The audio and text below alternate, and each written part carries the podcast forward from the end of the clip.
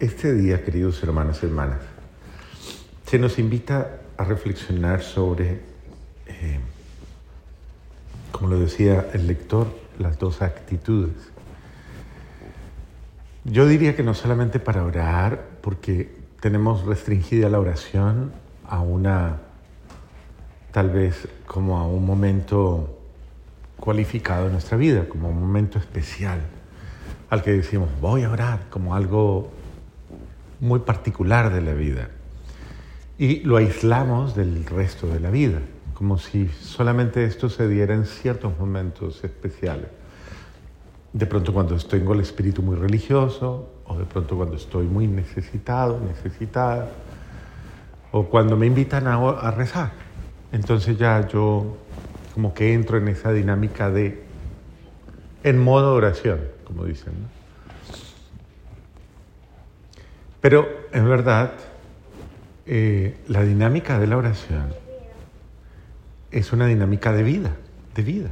Yo, como dicen muchos eh, maestros de la vida espiritual, dice, yo vivo como oro y oro como vivo. La vida y la oración son una sola. Eso quiere decir que o yo soy una persona orante verdaderamente, o yo no estoy viviendo a plenitud. Y la manera más sencilla para que ustedes lo entiendan es esta. Eh, si yo quiero descubrir qué tan esencial es la oración en mi vida y qué tanto yo debo abrirme a ella o disponerme o ser consciente de ella, es tanto como tomar conciencia de algo de lo cual usted ahorita inconscientemente lo está haciendo, y es respirar. Usted no era consciente de que respiraba sino hasta ahora que se lo acabo de decir, ¿cierto? Respire. Respire bien hondo. Así se descarga, chacalado. Eso que no ha podido sacar desde que se levantó. Entonces uno y lo bota.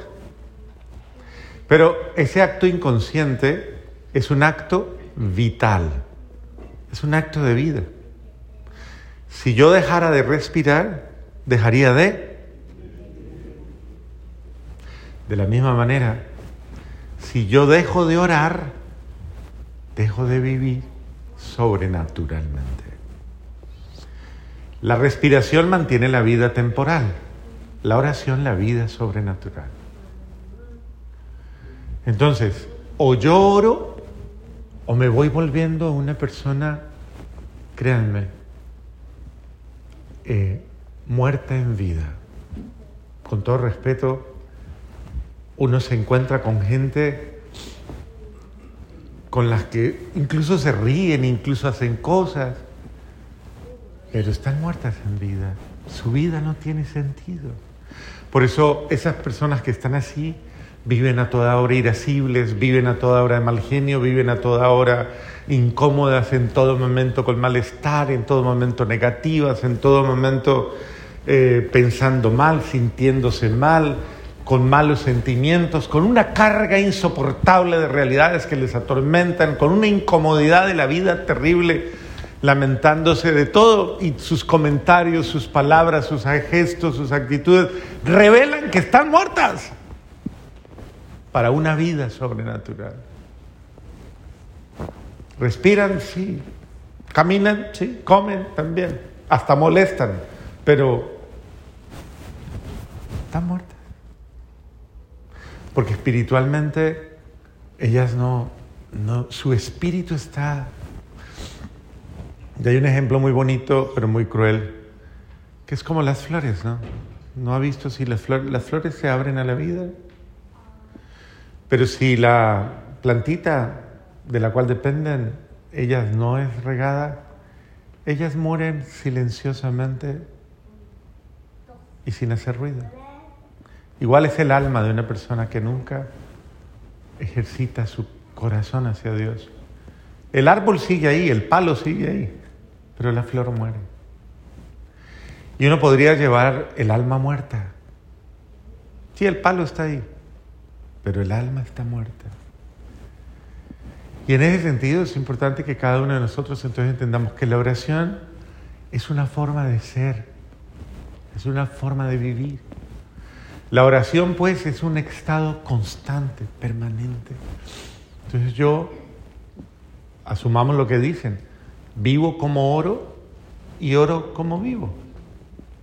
Pero aparte de eso, si decimos que, ¿cuál es la misión? A ver, estamos hablando de la misión. ¿Cuál sería la misión? ¿Cuál es la misión del ser humano en la vida? La misión con la que usted se identifica, a ver, ¿cuál es? Servir. Servir. ¿Qué más? ¿Cuál es la misión? ¿Su misión cuál es en la vida? ¿Cuál es?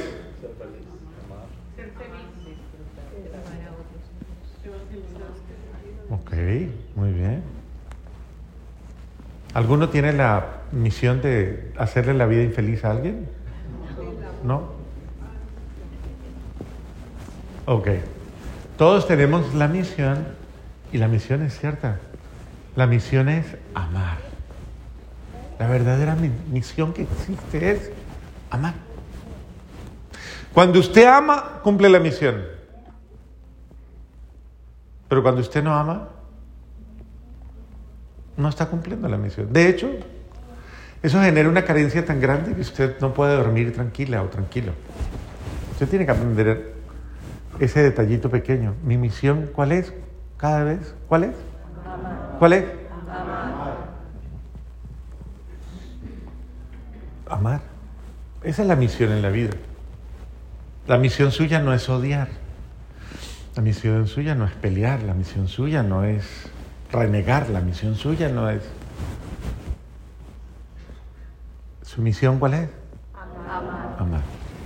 Pero solo puede amar el que ora. ¿Cómo le parece? El que ama, ora. Y el que ora, sencillísimo, ¿sí o no?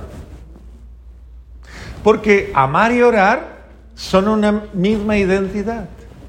Amar y orar es ejercer la relación que yo tengo con el amor. El amor es el amor. No es una fantasía y una... El amor es el amor. Si yo tengo relación de amor con el amor, eso se llama oración. Quiere decir que si yo relaciono mi vida con Dios, si yo oro, Dios me llena. Esa es la consecuencia de la oración. Una persona orante es una persona llena de... Y se le nota. Y en ese sentido, una persona llena de amor es una persona en capacidad de, de dispensar ese amor. Porque el amor que recibe de quien se lo da, que es el amor mismo, ese amor obra en ella. Y entonces esa persona lo que hace no lo hace porque ella sea muy buena o muy, sino porque Él actúa en ella de tal manera que en ella se puede dar esa experiencia de amar. Por eso cuando la gente dice eh, cosas como, cuando la persona dice, se me acabó el amor, ¿qué es lo que está diciendo? ¿Qué está diciendo? ¿Ah? Dentro de la misma cosa que le estoy, la reflexión en la que vamos. Que yo dejé de orar, de hablar con Dios, de llenarme de su amor. Una persona que no se llena del amor de Dios nunca sabrá amar y nunca podrá amar y nunca tendrá la capacidad de amar. Porque si yo no tengo una relación estrecha con Dios, yo no sé amar. Amar y amor y, y oración es lo mismo, pero amor y misión es lo mismo. Amor y vida es lo mismo. Entonces yo me tengo que relacionar con el amor para llenarme de amor y poder... Así de sencillo. ¿Y cuál es la misión? ¿Y usted la ha cumplido bien?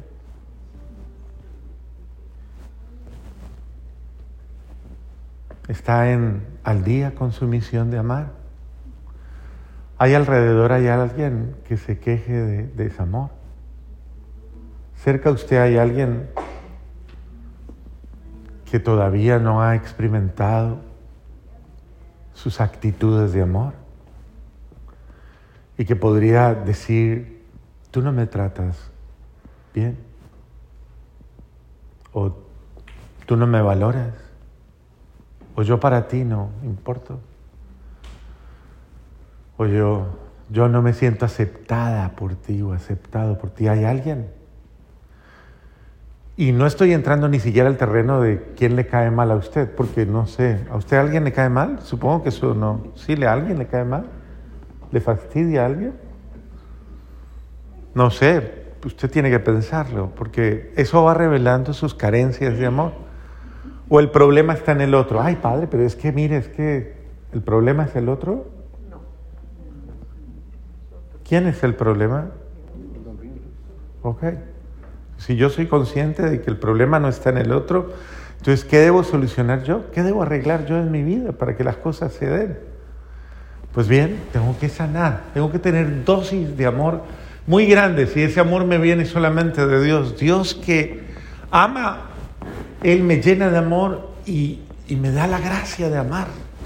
Más allá de lo posible. Por eso una persona que dice, yo no sé amar, no puedo amar a esa persona, quiere decir, yo a esa persona no la puedo, no le puedo dar el amor de Dios, porque no lo tengo. Tiene toda la razón. Una persona, una persona que está carente de odio, ¿qué es, qué es el desamor? ¿Qué es? Falta de amor. Claro, ausencia de Dios. Ausencia de Dios en su vida. Porque Dios es amor. Una persona que tiene rencores, ¿qué es lo que le falta? Le falta Dios. Llena de resentimientos. Dice, pero Dios me quiere así, resentida y todo. Dios me quiere así. Ajá, claro. Está engañada usted, está engañado.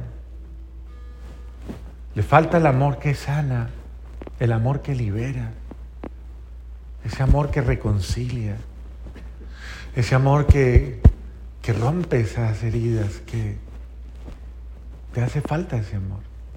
Entonces no digas que tienes amor por Dios cuando no dejas actuar a Dios en tu vida.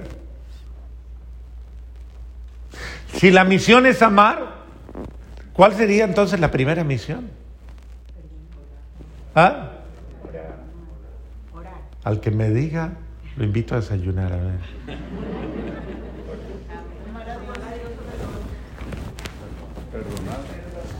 No, se han ganado el desayuno todavía.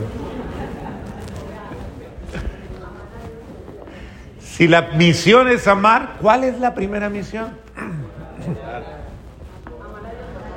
Te los digo porque de pronto me ganan el desayuno. Dejarme amar.